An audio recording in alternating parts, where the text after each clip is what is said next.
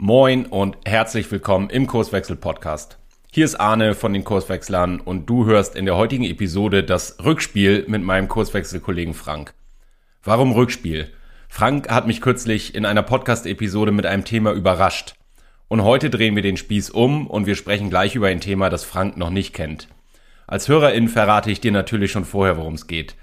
In unserer Beratungspraxis als Kurswechslerin diskutieren wir mit unseren Kundinnen häufig ein Spannungsfeld in Organisationen. Effizienzgewinne durch Standardisierung, Zentralisierung und Steuerung auf der einen Seite und Flexibilität, Agilität und Selbststeuerung in dezentralen, autonomen Einheiten auf der anderen Seite. Und je nachdem, worüber wir gerade sprechen, finden wir Argumente auf der einen und Argumente auf der anderen Seite. Unternehmen pendeln sozusagen häufig zwischen der agilen Welle hier und dem zentralistischen Steuerungsbedürfnis da. Leider gibt's da keine allgemein richtige Lösung, keine Blaupause. Ein kluger Blick auf dieses Spannungsfeld zentral versus dezentral hilft aber ungemein, individuell gute Lösungen für Probleme zu finden. Ich wünsche dir viel Spaß beim Hören dieser Episode und nu lass uns mal hören, was Frank so dazu einfällt. Du hörst den Kurswechsel Podcast. Wir machen Arbeit wertevoll, lautet unsere Vision. Im Podcast sprechen wir über lebendige Organisationen, den Weg dorthin und die Nutzung von modernen Arbeitsformen.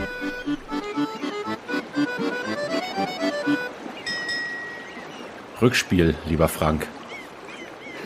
Moin Arne. Moin. Also, Über Überraschungspodcast-Episode. Ähm, dieses Mal darf ich mir aussuchen, worüber wir sprechen. Das heißt, du weißt es noch nicht. Ähm, und ich hau mal gleich auf die zwölf. Was mich immer mal wieder umtreibt, und ich weiß ja dich auch, ist die Frage oder vielmehr so dieses Spannungsfeld zentral, ich weiß gar nicht, ob ich sagen kann, versus dezentral. Also vielleicht noch ein bisschen einleitend. Ähm, wir sprechen ja häufig in, in unserer Arbeit über ich sag mal, Mannschaften, die so entlang eines Wertstroms alles abbilden, was es braucht, damit idealerweise außerhalb der Organisation jemand sagt, jo, will ich haben. Ne? Also in der Organisation strukturell weg von dieser funktionalen Abteilung in Silos, wo ich fachliche Beritte habe, hin zu Cross-Funktionalität ähm, und naja, diesem, diesem Mannschaftsgedanken. Was mir jetzt häufig schon begegnet ist in der in Gesprächen mit Kunden, ist dann diese Frage, naja, aber wir geben ja, oder diese, diese, dieses Spannungsfeld, deshalb sage ich das, wir geben ja ganz viele Skaleneffekte auf, die wir haben in diesen funktionalen Silos. Müssen wir denn den Vertrieb mit in diese Zelle reinnehmen? Muss denn die Buchhaltung damit drin sitzen? Können wir nicht, also, ne, welche Dinge lohnt es sich zu, dezentra äh, zu zentralisieren, weil wir da Skaleneffekte äh, realisieren können, die wir nicht haben? Also es ist so ein bisschen, für mich sind das zwei Seiten einer Medaille einerseits diese Agilität, Flexibilität, schnell zu sein, reaktions- und anpassungsfähig am Markt zu sein und andererseits, naja, aber effizient ist, wenn wir Standards haben. Und da ist oft die Frage, ähm, kann ich das eine machen, ohne das andere zu lassen? Wo ist da ein sinnvoller Schnitt? Äh, wie gehen wir da konkret damit um? Jetzt ist mir bewusst, da werden wir jetzt im Podcast keine allgemeingültige Antwort finden, aber mich würde sehr interessieren, wie du auf diese Fragestellung guckst. Hm. Na, was, was sagt der geneigte Berater? Es kommt darauf an. Ne? Mhm. naja, ich, ich fange mal an, so ein paar Gedanken. Äh, ja, dank, danke für das äh, spannende Thema. Ähm, ich fange mal an, so ein paar Gedanken zu sortieren. Ähm, als ich mich so anfänglich mit dezentraler Organisation beschäftigt habe und natürlich so Agilität, Wertschöpfungsmächtigkeit, crossfunktionale Teams und so weiter, ähm, da war ich gedanklich in der Richtung unterwegs. Ja, das ist doch wie der heilige Gral. Das muss doch jetzt überall so sein, ne? dass ich halt äh, hierarchiearm, komplett selbst organisiert, mit allen Kompetenzen, die es braucht, da jetzt irgendwie direkt am Markt Probleme löse, so in unserer Sprache. So, je mehr ich mich damit beschäftigt habe ähm, und natürlich auch sowas wie die Unterscheidung zwischen äh, komplizierten Anteilen der Wertschöpfung versus komplexen Anteilen der Wertschöpfung, im vollen Bewusstsein, die Welt ist lila, ne? aber ich kann das ja durchaus in der Praxis ähm, mal unterscheiden und da hinter die Fassaden gucken, je mehr ist bei mir natürlich dieser Gedanke gereift. Zum einen, ähm, ja, es gibt schon Kontexte, die, sage ich mal, äh, mit Wissen gut zu erledigen sind, ne, wo halt auch strikte Einhaltung von Prozessen, von Checklisten, regelbasiert und, und so weiter, ich einfach besser vorankomme. Das sind so Dinge, muss das dann Teil von dezentralen Einheiten sein? Oder ist das dann logischer, dass sowas vielleicht zentral gesteuert wird? Und wenn ähm, diese Form der Wertschöpfung vielleicht von, von verschiedenen dezentralen Einheiten benötigt werden, dass das dann sowas ist wie, wir nennen das ja Shop oder, oder Dienstleistungseinheit oder irgendwie sowas. Äh, das ist etwas, was ich nachvollziehbar finde, wenn sowas ist. Also äh, Produktionsabläufe, mhm. zentrale Logistik, zentrale äh, hier so IT-Operations und, und äh, ne, Arbeitsumgebung zur Verfügung stellen und so weiter, dass ich sowas dezentral gar nicht gut ähm, gebrauchen kann, ne, umgangssprachlich. So, das, das ist das eine. Und, und das andere, wenn ich, ähm, sage ich mal, über die, die Größe von solchen Einheiten nachdenke. Und ich nehme tatsächlich dann die komplette IT, komplette Produktion, wenn es sowas gibt, und Buchhaltung und so weiter da mit rein. Ne? Da, dann wird allein auf der Tatsache, wie viele Menschen es dann braucht, um das dann wieder in, in, in die Kommunikation in den Griff zu bekommen, die Abstimmung in den Griff zu bekommen, äh, dass, dass das mir dann Sorge bereitet, dass das so viele Menschen sind. Und ich da dann überlege, das ist ja in solchen Tools, die wir nutzen, wie das Value Stream Discovery als Beispiel, ne, wo ich ja erstmal versuche, den kompletten Wertstrom irgendwie abzubilden, wo auch Marketing, Buchhaltung und so weiter ja auch irgendwie eine Facette von, von Wertschöpfung dazu beiträgt, aber dass ich dann auch aus diesen wirtschaftlichen Erwägungen heraus überlegen muss, okay, wo ist jetzt vielleicht so ein sinnvoller Schnitt, ne, dass dezentral dann kleine Einheiten, wendige Einheiten und so weiter sein sollen, um halt wirklich am Markt zu arbeiten. Aber wenn ich äh, dann diesen anderen Teil, der vielleicht nicht auch sowas wie Kernkompetenz darstellt. Ich glaube, so nennt äh, Gerhard Wohland das auch, ne? dass ich halt Kernkompetenzen von einer zentralen Dienstleistungseinheit oder sogar vom externen Markt mir vielleicht dazu kaufe, aber ich sowas halt nicht mit, äh, nee, andersrum, äh, ähm, äh, Schalenkompetenz ist, glaube ich, ja, sein Gegenbegriff, ja, ne? Ja, genau, genau. Die, die Schalenkompetenz,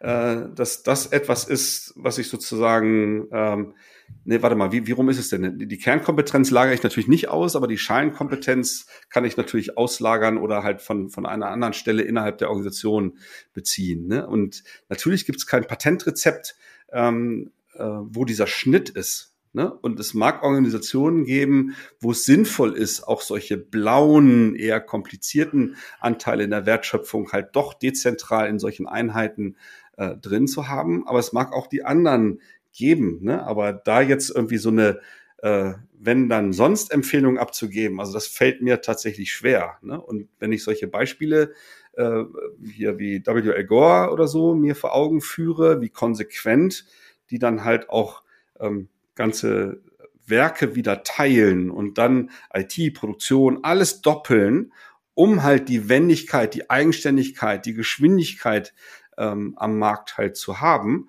ne, wo der geneigte BWLer dann immer sagen würde, das ist doch totale Verschwendung, äh, was da entsteht. Ne? Und, und äh, so dieser Drang, dann diese Synergien zu heben, äh, äh, dann da ist. Ne? Also das sehe ich schon auch. Ich meine, ich, ich bin ja nun auch durch die BWL sozialisiert worden. Ne? Und was da dann an, an Verschwendung in den, in den Abläufen halt irgendwie drinsteckt, das muss ich auch erstmal überkompensieren über diesen eigenständigen, dezentralen Gedanken. Das vielleicht mal so als meine erste Reaktion und meine ersten Gedanken. Ja, also es, es ist ja, du kannst es eigentlich nicht richtig machen. Ne, es ist ja immer so ein bisschen, so wie ich auch eingeleitet habe, ähm, ich kaufe mir Agilität, Flexibilität, Anpassungsfähigkeit ein, immer auf Kosten von äh, Effizienzgewinn. Ne, da äh, habe ich jetzt nicht äh, bis ins letzte Detail. Vielleicht mag es da Beispiele geben, die dem Ganze widersprechen, aber da würde wahrscheinlich dann auch die Ausnahme die Regel bestätigen. Also ich denke gerade über etwas nach, was wir kürz, was ich kürzlich gerade beim Kunden diskutiert habe. Du hast IT-Systeme angesprochen, so IT-Infrastruktur. Wer arbeitet eigentlich mit welchen Systemen? Ist es jetzt in Ordnung, wenn dezentral eine Einheit sagt, wir nutzen total gerne die Google Suite, weil die uns gewisse Vorteile bietet und die anderen sind bei Microsoft und wiederum andere haben sich so eigene Lösungen gebaut. Ähm, ich baue mir da ja auch eine, ich sag mal, eine IT-Komplexität im, in der Organisation, auf die an vielen Stellen auch nicht sinnvoll ist. Und da war so die Fragestellung, legen wir jetzt zentral fest, wir machen jetzt alle Microsoft 365 dann haben wir wenigstens einheitliche Standards, können auch was übergeben mal, weil du kommst ja um Arbeitsteilung, kommst ja am Ende nicht drum rum ab einer gewissen Größe. Ähm, und da ist so diese, also da steckt ganz viel drin. Also natürlich kann ich dann sagen, ja, okay, verstehe ich. Ihr arbeitet jetzt alle oder mit, es ging um Atlassian Tools. Wir machen jetzt alle hier fein Jira und Confluence. Und man konnte schon in den ersten dezentralen Einheiten sehen, wie die eine Flunsch gezogen haben, weil sie sagen, bei uns funktionieren ganz andere Tools. Ähm, wenn ich jetzt ein bisschen böse bin, dann könnte ich mal die Vermutung anstellen, ähm, wenn denen das wirklich partout nicht hilft, weil der Markt ein ganz anderer ist, ähm, dann sorge ich dafür Beschäftigung, weil die sich sowieso unter der Hand dann in ihren WhatsApp-Gruppen wieder organisieren oder ihre Trello-Tools und irgendwas äh, benutzen. Äh, und gleichzeitig müssen sie jetzt dann auch noch diese IT bedienen. Das ist nur ein Beispiel. Ja, also da, da, bin ich tatsächlich auch sehr zwiegespalten. Ne? Wir sind nun auch in einer Organisation ähm, voll von IT-Lern und wir sind da ja sehr frei darin zu entscheiden, was für Tools wir nutzen und wie wir unsere Rechner konfigurieren und äh, auch ein Wildwuchs an Hardware ist da durchaus zu beobachten. Dadurch stoßen natürlich die zentralen Menschen die ja bis zu einem gewissen Grad dafür natürlich zuständig sind, für die Beschaffung, den Support und so weiter, da auch an Grenzen, weil die sich ja gar nicht mit allen Tools auskennen können und mit allen Hardware-Lösungen da im Detail, wenn da irgendwelche Probleme entstehen. Ne? Also mit dieser dezentralen Verantwortung so zu machen, wie es für mich am besten ist, steigt natürlich auch der Grad der Verantwortung. Wenn irgendwas nicht läuft, da bin ich auf mich alleine gestellt halt. Dann, dann finde ich keinen, der sagt, boah, machst du so und so, so und so. Das ist eher Glückstreffer, aber da greift dann sowas wie Community, dass ich dann eine Frage in, in so ein zentrales Teams-Team äh, bestimmte Kanäle dann einfach stelle, sage, also hier, ich benutze dies und das und so weiter, hat da jemand Erfahrung mit, weil das klappt gerade nicht. Ne? Und innerhalb unserer Team Neuster Gruppe, ne, also über 1500 Leute, gibt's natürlich dann auch immer welche, äh, die dann ähnliche äh, Tools, ähnliche Sachen halt irgendwie nutzen und die dann auch bereit sind, halt Wissen zu teilen und äh, mir dann da irgendwie zu helfen. Weil ne, wir als Organisationsentwickler sind natürlich keine Nerds, also andere Nerds, aber keine IT-Nerds. Äh, und wir sto also ich stoße da durchaus halt irgendwie an Grenzen, ne? bei, bei allen Möglichkeiten, die das, die das bringt. Ne? Also das ist so, ja, immer diese zwei Seiten der, der Medaille, die da irgendwie ins Rennen geschickt werden. Ja, und es, es, es geht ja weiter bei so Sachen wie, ich sag mal, Marketing, Buchhaltung. Ähm, also das sind ja so Klassiker, wo ich sage, ja, das kannst du auch zentralisieren, ne? Da machen wir, da machen wir einen Shop. Das ist jetzt auch für diejenigen, die dann in dieser in dieser Zentrumszelle sitzen, ist es auch egal, ob da äh, der äh, rote Markt oder der grüne Markt oder der gelbe Markt oder so weiter jetzt anfragt, sondern wir machen die Kampagnen individuell sowieso nach Kundenanfrage und der Kunde ist dann halt ein interner. Ähm, gleichzeitig handle ich mir dann natürlich wieder so einen Blick nach innen ein im Zweifel. Also wenn wir jetzt äh, eine, eine Kampagne brauchen, um vielleicht unsere Ausbildung nochmal zu bewerben und darauf aufmerksam zu machen. Es gibt noch drei Plätze, cooles, cooles Ding, hilft richtig. Ähm, und wir fragen da an, dann könnte es ja sein, dass sie sagen, ja, schön Kurswechsel. Wir haben aber noch sechs Anfragen von anderen Zellen und also wir machen das gern für euch, aber in zehn Wochen könnt ihr mit einem Ergebnis rechnen. Ähnlich ja auch bei, bei so Buchhaltung, Controlling-Sachen und so weiter. Ich brauche eine Auswertung für ein bestimmtes Produkt, wie hat sich das Produkt entwickelt und so weiter. Vielleicht auch noch mit einer, mit einer externen Marktreferenz und so weiter. Jetzt frage ich einen Shop an und der sagt mir das Gleiche. Könnt ihr kriegen, aber in zehn Wochen. Und da bin ich immer dabei, ähm, und weil die Frage kriege ich ganz oft gestellt, ja, Kurswechsel, wie macht man das denn jetzt mit den wertschöpfungsmächtigen Einheiten? Und da bin ich dann genauso, ja, es kommt darauf an. Also da zu reflektieren, du hast dieses Problem kompliziert, komplex angesprochen äh, an welchen Stellen bin ich denn so dynamikanfällig, dass ich sage, wenn da irgendeine Überraschung kommt, dann, dann darf ich nicht den Weg über irgendeine interne Zentrumszelle gehen müssen, sondern da muss ich flexibel sein. Und was sind vielleicht Themen, die natürlich irgendwie, wenn ich ganzheitlich wie so ein Mini-Unternehmen funktionieren will, mit dazugehören, wo ich aber sagen kann, ja, okay, 90 Prozent der Fälle kann ich damit leben, wenn das nicht gleich morgen passiert, sondern vielleicht erst nächste oder übernächste Woche. Und da irgendwie ein gutes Organisationsdesign dann auch zu entwickeln, was so ähm, einerseits stabil ist, dass sich wieder diese Skaleneffekte realisieren kann, andererseits aber auch ähm, flexibel, wenn mal so eine Überraschung auftritt, das ist die hohe Kunst aus meiner Sicht. Und da geht's auch so immer so ein bisschen darum, das ist gefühlt nie richtig. Weil ich mir immer, wenn ich so oder so mache, wie so ein Pendel, wenn ich das Pendel eher in die eine Richtung schwinge, dann stelle ich fest, aber jetzt werden wir ineffizienter und eigentlich können wir viel kostensparender unterwegs sein. Und in der anderen Richtung fange ich dann wieder an zu klagen, weil ich sage, jetzt muss ich wieder sechs Wochen auf meine Zentrumszelle warten. Naja, aber wenn ich ähm, wirklich voll verantwortlich für meinen Markt bin, und das sind wir als Kurswechsel ja, auch wenn wir ein Tochterunternehmen äh, äh sind, ähm, dann sind wir, sind wir ja auch komplett frei, eine Zentrumsdienstleistungseinheit für Marketingkampagnen, für ähm, keine Ahnung, äh, Programmierung einer neuen Webseite und so weiter in Anspruch zu nehmen. Äh, aber wir können auch frei entscheiden, jemanden einzustellen, der uns das macht, wenn wir sagen, das kriegen wir ausgelastet und dadurch wird es für uns dann irgendwie billiger. Oder uns das auf dem externen Markt, ja, da guckt schon mal einer und sagt, oh, warum habt ihr das jetzt von extern eingekauft? Wir haben doch auch die Kompetenzen im Haus.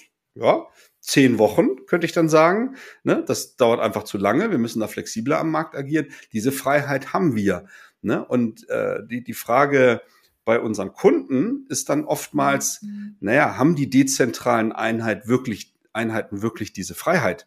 Oder wird dann gesagt, du musst mit, der, mit dem zentralen Dienstleister halt irgendwie zusammenarbeiten. Naja, dann hängst du da irgendwie in irgendeinem Backlog drin oder bist Bittsteller oder musst dich mit anderen internen Kunden, Stakeholdern auseinandersetzen, wie diese Prioritäten zustande kommen. Und das ist natürlich dann wiederum Beschäftigung. Ne? Also, dass ich da irgendwie drum kämpfen muss, irgendwie meinen Job zu machen, äh, leuchtet dann natürlich nicht so ein. Ne? Und dann will ich diese Freiheit haben zu entscheiden, auch aus wirtschaftlichen Aspekten, dass mir das Tempo so viel Geschäft bringt, dass ich mir vielleicht die Mehrkosten dann auch locker erlauben kann. Ne? Und das muss ja so eine, so eine Einheit, die wie so ein Unternehmen in Unternehmen funktioniert, diese Freiheit muss ich einfach haben. Und äh, genau, und das, da, da liegt für mich so ein bisschen der Schlüssel. Also, äh, um mal so zu kommen, es ist mit einem äh, modernen Organisationsdesign nicht getan. Ähm, das ist das, wo ich gedanklich hänge, äh, weil egal wie ich es mache, also wie stark ich dezentralisiere oder vielleicht auch zentralisiere und so ein ganzes Oldschool-Design mache, ich habe auf, äh, also es ist, ähm, wie sagt man, es ist so ein bisschen wie Freiheit und Sicherheit. Ich kann nicht beides kriegen, sondern ich muss ein gutes, gutes Maß finden, ne? Und da ist es auch zwischen Stabilität und Agilität, da das richtige Maß zu finden. Und dann bin ich dabei, egal wie ich dieses organisiert, nee, egal nicht. Ähm, aber wo ich diesen Schnitt mache und wo ich sage, aus äh, Effizienzgründen vielleicht zentralisieren wir gewisse Dinge als eine Dienstleistung, dann klare Spielregeln zu haben, ähm, wie kriegen wir denn trotzdem diese Flexibilität rein, wenn mal eine Überraschung auftritt, wenn ich einen Sonderwunsch habe, wenn es zu lange dauert und da dann nicht diesen, du hast es angedeutet, diesen Zwang, du musst jetzt aber beim internen Marketing deine Kampagne einkaufen, sondern da auch dieses Prinzip, wir organisieren und wir führen von außen nach innen, vom Markt in die Organisation, dann zu sagen, äh, die höchste Entscheidungsmacht für die Wertschöpfung liegt in diesen dezentralen Einheiten. Naja, aber die, dieses Denkwerkzeug, was wir auch viel nutzen, also der Dualität der, der Wertschöpfung Rot-Blau. Und ne, wenn ich mir allein als, als Gedankenhilfe ähm, vorstelle, die Dynamik, die auf meine Organisation einprasselt, hat eine bestimmte Größenordnung.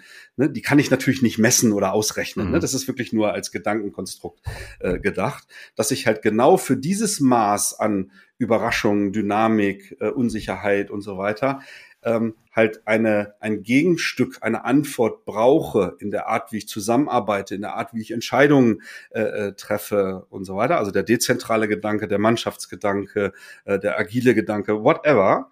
Äh, aber es gibt natürlich auch in einer äh, entsprechenden, größeren, kleineren Größenordnung dann eben die anderen Anteile, also die blauen oder eher komplizierten Anteile der Wertschöpfung, wo dann eine andere Form der Zusammenarbeit durchaus hilfreich ist, auch eine andere Form der Führung, eine andere Form der Entscheidungsfindung und so weiter und so fort. So und ähm, natürlich kann ich das nicht ausrechnen und sagen, da muss es so und da muss es so. Ne? Das geht. Auch das wiederum ist ja ein, ein komplexes Problem Problem, äh, so dass ich da ja auch nur mit Ideen, mit Kreativität, mit Ausprobieren, mit Üben äh, äh, als Organisation ähm, lernen kann, ähm, wie ich wie ich mich diesem Idealzustand da vielleicht annähere. Ne? Da, wo W.L. Gore für sich halt als glasklares Prinzip sowas wie, wenn wir die Dunbar-Zahl in der Organisationsgröße in einer äh, ähm, ja, äh, rechtlichen Entität erreicht haben, dann ist das ja im Grunde schon eine Regel, äh, ne, Zellteilung, Eigenständigkeit, Duplizierung auch von allen Wertschöpfungseinheiten äh, und, und, und äh, ja, müssen, muss jede Organisation für sich da einen Weg finden, äh, sich daran zu robben. Und das kann mal das eine ausprobieren, mal das andere ausprobieren und einfach beobachten, äh, was passiert da, was passiert mit dem Ergebnis, was passiert mit der Kundenzufriedenheit, was passiert mit der, äh, mit, mit den Leuten, die dann halt in diesem Umfeld arbeiten. Ne? Sind die dann irgendwie gestresster oder fühlen die sich wohl, wenn sie alles irgendwie dezentral an Bord haben und und und. Ne? Ich glaube, einen anderen Weg gibt's nicht ne, als das einfach auszuprobieren und dann zu reflektieren, ähm, in, in, in welche Richtung der Pendel kippt, quasi. Und, und das ist letztendlich ja fast schon so dieses, äh, dieses Unternehmertum oder dieses äh, Agieren in einem Wettbewerb, ähm, ich muss ja beweglich sein in diesen Strukturen und da ein richtiges Maß zu finden und das dieses das ist ja immer beweglich. Also ich mache ja nicht einmal so eine Organisation jetzt neu und dann funktioniert die, weil ich ganz toll dezentrales Organisationsdesign gewählt habe, sondern da das das richtige Verhältnis zu finden. Und was ich meine mit ähm, äh, das ist dann fast schon Unternehmertum. Es ist ja am Ende auch ja, kann man sagen, eine, eine strategische Entscheidung, welche Entscheidungsprogramme ich definiere. Also können die dezentralen Einheiten das oder ähm, wie wie stark zentralisieren wir in so einem Organisationsdesign? Das ändere ich ja nicht jeden Tag, sondern ich muss ja innerhalb dieser Strukturen flexibel bleiben. Und wenn ich das besser hinkriege, als also vielleicht lebe ich damit, dass ich sage, ähm, ich bleib mal bei bei Gore, die ja produ produzieren ähm, mit mit auch großen Hallen. Wir machen das nicht so, mit der Dunbar-Zahl, weil wir die Kommunikation überschaubar halten wollen, sondern wir bauen auch Hallen für 1000 Leute in vollem Bewusstsein, das macht uns langsam. Aber die Effizienzgewinne sind so hoch, dass wir am Ende sagen, in vollem Bewusstsein machen wir das so. Wir sind zwar langsamer als die Konkurrenz, aber dafür sind unsere, weiß ich nicht, Margenstückkosten irgendwie größer. Äh, während eine andere Entscheidung, und auch das ist ja mit Argumenten vertretbar, heißen könnte, wir wissen, dass die Margen nicht so groß sind äh, oder was auch immer, aber unser Business lebt davon, dass wir, wenn heute ein Kunde mit einer Überraschung kommt, sofort reagieren können und individuell diesen Kunden jetzt glücklich machen können. Während äh, in dem anderen Beispiel ich vielleicht sagen muss, na, das können wir nicht unmittelbar umsetzen, da musst du ein bisschen warten. Und da dieses, was will eigentlich der Markt? Was kauft er eigentlich? Kauft er diese Agilität und Flexibilität im Sinne von, du als mein Partner kannst heute reagieren oder leb, leben die Kunden vielleicht, der Markt damit, dass man sagt, okay, es dauert, weiß nicht, sechs Wochen, zwei Monate, drei Monate, ähm, aber dafür, keine Ahnung, dafür funktioniert es auch. Äh, ich bin ein bisschen unsauber oder schwammig, aber du verstehst, was ich meine, glaube ich, ne? Ja, und le letztendlich ist das ja eine unternehmerische Wette. Ne, wenn ich mhm. sage, für, für den Teil der Wertschöpfung glaube ich daran, dass wir gar nicht in den nächsten Jahren mit so einer wahnsinnig hohen Dynamik, mit Überraschungen und schwankenden Kundenwünschen rechnen müssen. Und ich baue mir die große Halle, um in deinem Beispiel äh, zu bleiben, mit maximaler Effizienz, in vollem Bewusstsein. Wenn sich dann mal was ändert, brauche ich halt eben länger. Mhm. Ne, aufgrund der, der Abstimmungsbedarfe, der Silos und so weiter, die aber in sich ja immer weiter sich optimieren und äh, Effizienzsteigerungen erreichen können. Das, das heißt Stückkosten runter, aber Flexibilität äh, wird halt zäher. Ne? Aber das ist ja eine Wette auf meinen Markt. Ne? Und wenn ich aber das Gegenteil antizipiere und sage, also der Markt wird toben, dann muss ich das so machen wie W. L. Gore und äh, muss halt konsequent diese Zellteilung aufgrund dieser sozialen Dichte, die sich auf, auf Basis der überschaubaren äh, Einheiten ergibt. Jeder kennt sich, äh, ne, informelle äh, Austauschwege, babababab, äh, ne, dass ich darauf setze und die, die Stückkosten halt einfach höher sind.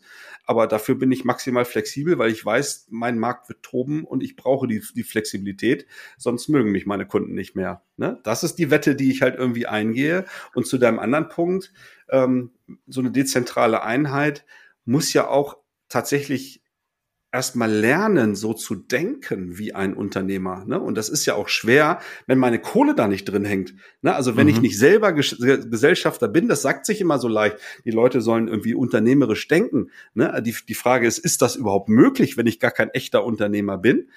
Hm, ich sage, bis zum gewissen Grad kann ich das schon lernen, aber das ist dann genau der, der Unternehmer selber, also der, der Inhaber, wenn ich mir jetzt so einen Mittelständler zum Beispiel vorstelle, der den dezentralen Teams als Dienstleister dabei helfen soll, verdammt nochmal. Der soll nicht zentral steuern, sondern der soll denen helfen. Was braucht ihr, ne, um diese Denkweise zu erlernen? Äh, ne, auch was, was ich so eine äh, Controlling-Dienstleistung aus dem, aus dem Zentrum ist da hilfreich. Ne? Welche KPIs könnten helfen? Das weiß ich manchmal gar nicht, wenn ich Spezialist für irgendwas zusammenbauen, für irgendwas programmieren, für irgendwie Marketing und so bin. Ne? Auf einmal soll ich selber mir die Kennzahlen überlegen, an dem ich mein dezentrales Geschäft da messen will. Ne? Da brauche ich ja Hilfe. Ne? Und das kann dann eine Zentrumsleistung natürlich sein, kann ich mir auch von extern einkaufen, aber ähm, ne, das intern zu haben, das ist schon auch eine wichtige Kompetenz. Ne? Also wie wollen wir unser Geschäft da eigentlich messen, was, ne, um nicht soll und ist zu vergleichen, sondern vielleicht ist und ist, wie kriege ich ihn raus, wie, wie, wie wächst denn mein Markt eigentlich und ich dann im Vergleich und so weiter. Ne, das ist ja auch nicht von Gott gegeben, dass jeder Mensch äh, sich mit sowas beschäftigen möchte. So, ne? Und mhm. das, das wären nochmal diese zwei Facetten. Vielleicht äh, ganz, ganz kurz ergänzend, weil du jetzt ein paar Mal Gore genannt hast als Beispiel. Ne? Die haben, ich glaube, sie nennen das das Prinzip der direkten Kommunikation. Und die Erkenntnis ist ja da, dass es so ab 150 Leuten wird schwierig. Dann kenne ich die Leute nicht mehr alle. Dann äh, entstehen wahnsinnig hohe Koordinationsaufwände, Meetings, Abstimmungsbedarfe und so weiter. Und die Überzeugung, äh, mit aus der heraus sie das tun, ist ja ähm, ab einer gewissen Größe, die du hast jetzt diese Dunbar-Zahl genannt, werden die Koordinationsaufwände so hoch, dass sie quasi Effizienzgewinne übersteigen. Ne? Und deshalb dezentral. Und ähm, das funktioniert für Gore ganz gut, offensichtlich. Ähm, aber da, und ich habe da auch eine klare Tendenz. Also wenn ich jetzt mal, äh, ich habe natürlich persönliche Präferenzen und so Erfahrung, was in der Regel besser funktioniert, aber ähm, ich bin weit davon weg, so mich auf eine Seite zu stellen sozusagen und da dogmatisch zu werden, sondern man muss schon hingucken, ne? Und am Ende weiß ich es nicht. Also am Ende ist das, ich, ich kann ja nicht beides gleichzeitig machen oder sehr schwer und das miteinander vergleichen, sondern ich muss mich irgendwie entscheiden. Gehe ich eher auf dieses, naja, äh, wir sind schon relativ äh, im Verhältnis teuer bei dem, was wir tun, aber dafür flexibel, agil, schnell und so weiter. Und deshalb kaufen die Kunden bei uns, ähm, weil es bringt ja auch nichts, äh, in, in Effizienz äh, zu sterben, sozusagen. Also wenn man zwar Sachen Sachen richtig macht, aber wie es so schön heißt, dann am Ende nicht das Richtige macht, weil der Markt sich eben sehr schnell verändert. Genau, das, das meinte ich mit dieser Dualität, ne, dass auch in unserem Job es üblich ist, äh, da halt genauer hinzugucken und nicht ja Scrum rauf und runter und alles muss irgendwie agil und selbstorganisiert und so weiter, sondern es gehört dann auch mal zum Handwerk dazu, sich halt tiefblaue Prozesse anzugucken, äh, die mit zu modellieren. Ne? Wir haben ja durchaus auch Kompetenzen für sowas im Team, ne? um, um da sozusagen auch äh, Prozesse zu redesignen, um halt effizienter genau in so einem Umfeld äh, aktiv zu sein. Ne? Also das hat dann so mit agil mal gar nichts zu tun, aber ist halt kontextabhängig genau die richtige Denkweise. So, ne? Also das, das, das unterschätzen immer so viele in dieser agilen Bubble. Ne? Das, äh, und da ist dann immer diese Denkweise, alles muss jetzt irgendwie agil sein, sonst, sonst bist du nicht hip und, und du wirst untergehen oder so. Aber das ist bei weitem ja nicht der Fall. Ich habe das neulich gerade gehabt, also beides quasi, dass ich so mein, mein erstes Gefühl war, ähm, das, was so die, die Strukturen der Organisation anging, viel zu viel, äh, viel zu viel Blaues bei ganz viel Dynamik und so auf der Arbeitsebene ähm, wie organisieren die Teams ihre Arbeit und so weiter, hatte ich das Gefühl, was ist denn das für ein Saustall hier? Könnte man hier einen sauberen Prozess etablieren darüber, wie hier Dinge, wie Arbeit sichtbar wird, wie Tickets gezogen werden oder, oder Aufgaben reinkommen, Aufträge und so weiter bearbeitet werden, wie das in Rechnungsprozess läuft am Ende, damit der Kunde auch eine wo ich also jeder wie er wollte und die Leute nur im Kopf und für keinen nachvollziehbar und im Grunde genommen beides, ne? Also Probleme da, wo ich eigentlich sehr viel mehr äh, Dynamik brauche, äh, sehr viel über Programme und Strukturen irgendwie so manifestiert, dass sie völlig unbeweglich waren, obwohl sie es brauchten. Und da, wo ich wirklich sagen könnte, ey, das geht effizienter, da können wir viel, viel einfacher zusammenarbeiten. Da war es so, naja, machen wir mal agil, macht mal jeder so, wie er will. Und da einen Blick drauf zu haben, an welcher Stelle brauche ich denn was eigentlich? Das ist dieses, dieses Spannungsfeld und auch die, ich glaube am Ende die, die hohe Kunst in, in der Organisationsberatung oder Entwicklung, wie auch immer man das nennen will. Ja, und Unternehmensführung. Ne? Also von mhm. außen okay, ne? aber das ist ja die Aufgabe von, von den Top-Managern in der Organisation, dafür ein Gespür zu entwickeln, wo braucht's was und überhaupt mal so ein Bewusstsein dafür zu entwickeln, ne? dass nicht nur oben wird gedacht, unten wird gemacht und äh, Prozesse, Regeln und so weiter. Ne? Ja, das, das verschwindet nicht. Okay, der, die Chance der Automatisierung steht ja durchaus im Raum für, für derartige Anteile in der Wertschöpfung, äh, ne? aber das halt in einem anderen Umfeld äh, es halt anders funktioniert. Ne? Und das muss ich erstmal überhaupt, äh, du hast Kohärenz angesprochen, also überhaupt verstehen, ne? dass, dass es diesen Unterschied gibt und mich darauf einlassen, auch kontextabhängig unterschiedliche Zusammenarbeit zu dulden, ne, so, um, um halt wertschöpfend tätig zu sein. Das ist ja schon mal ein Riesenschritt, ne, wenn ich dafür ein Bewusstsein entwickle. Das finde ich nochmal einen wichtigen Aspekt. Also dann, also nicht, nicht im Sinne von, es klingt ja immer so, es ist unfair, wenn die jetzt so ticken und die anderen so, sondern da mal wertfrei hinzugucken, was brauche ich in unterschiedlichen Geschäftsbereichen oder äh, Marktbe Marktbereichen, die ich in, in einem Unternehmen habe, vielleicht auch an Unterschiedlichkeit, so in diesem Verhältnis äh, kompliziert, komplex, blau-rot. Und da kann es ja durchaus sein, dass ich einen, ja, einen Produktionsbereich habe, der einfach sehr standardisiert laufen muss, zwangsläufig, wo sich der Markt auch nur alle paar Jahre mal verändert, wenn irgendwie ein neues äh, Produktmodell, Produktrelease oder ra so rauskommt und ich andere Bereiche habe, da schadet das eigentlich jeden Tag bei der Wertschöpfung. Und insofern, also auch wenn wir arbeiten, wir bringen natürlich mal so als Denkgrundlage äh, mal so eine Schablone mit, also äh, so ein Pendant zu, wie sieht eigentlich Pyramide aus, wenn man es anders macht. Und dann erleben wir häufig, ähm, dass sich Leute dann noch ein Buch, ein Buch kaufen, das lesen und denken, alles klar, jetzt wissen wir ja, wie es zu laufen hat. Und aber da fängt die Arbeit ja eigentlich erst an, zu gucken, welche Vorteile habe ich mit, mit welchen Aspekten, welchen, äh, welche Kollateralschäden handle ich mir auch ein. Ähm, denn die habe ich immer, egal wohin das Pendel sich bewegt. Und, und das haben wir ja auch gerade, ist ja noch nicht so lange her, ähm, dass wir das erste Mal das offene Format unserer Ausbildung äh, durchgeführt haben. Und die Leute waren auf der einen Seite beseelt, äh, äh, so habe ich es in Erinnerung, über die Dinge, die sie auf einmal gesehen haben. Und gleichzeitig haben sie die Herausforderung natürlich gesehen, oh Gott, oh Gott, oh Gott, woran erkenne ich denn das? Ne? Und, und welche, äh, welche Intervention oder welche Veränderung äh, ist denn dann in welchem Kontext so? Da, da gibt es ja irgendwie gar keinen Masterplan oder so. Gleichzeitig war da so eine gewisse Frustration spürbar, aber natürlich auch die Aufbruchstimmung ne, mit diesem Licht am Fahrrad, wie wir das nennen, jetzt äh, frohen Mutes äh, in der eigenen Organisation auf die Suche zu gehen, ne, wie, wie ich da unterstützen kann halt. Ne? Also so habe ich das zumindest wahrgenommen. Ja, aber das ist ja auch eine, eine wichtige Erkenntnis, also oder vielleicht für uns so die Erwartungshaltung von den Teilnehmenden in unserer Ausbildung auch. Naja, wir haben festgestellt, so dieses Rezept vom Taylor, das funktioniert nicht mehr.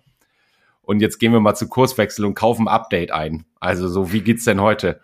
Und damit ist ja nicht getan, sondern diese, diese zusätzliche Perspektive erlaubt es ja erst reflektiert da drauf zu gucken auf so eine Organisation mit ihr, all ihren unterschiedlichen Facetten, um dann selbst in der Lage zu sein, äh, da kluge Entscheidungen zu treffen. Also, um das gleich vorwegzuschicken, das, äh, das Denken können auch wir nicht abnehmen. dann machen wir, einen, machen wir einen Deckel drauf, oder? Wenn dein Wissensdrang zu deinem Überraschungsthema damit einigermaßen gestillt ist oder du äh, sozusagen diesen Austausch als tauglich für unsere Hörerschaft einschätzt, dann könnten wir jetzt zum Ende kommen. Wäre auch so mein Eindruck. Ja, also es war, das hat man glaube ich auch gemerkt in unserem Gespräch, dass also mich hat wirklich interessiert, so was, was, wie guckst du da drauf und äh, je nach Kontext äh, finden wir da unterschiedliche Antworten. Ich hoffe, wir haben jetzt ja miteinander gequatscht, dass das für diejenigen, die uns zuhören, dann im Podcast auch in irgendeiner Weise wertvoll war. Gebt uns dazu gerne mal ein Feedback äh, über die üblichen Social Media Kanäle, LinkedIn am liebsten, da sind wir sehr aktiv. Schreibt uns eine E-Mail, sonst auch. Ähm, folgt uns in allen möglichen Kanälen, diesen Podcast unbedingt da auf. Nee, die Glocke ist es nicht, aber das hilft uns sehr. Und wenn Fragen sind, äh, kommt auf uns zu. Wir gehen da gerne ins Gespräch. Ähm, für heute dann wirklich dra äh, Deckel drauf. In diesem Sinne, äh, vielen Dank, lieber Frank, und äh, tschüss in die Runde. Schön, dass du wieder reingehört hast. Mehr Infos zu uns und diesem Podcast findest du unter www.kurswechsel.jetzt.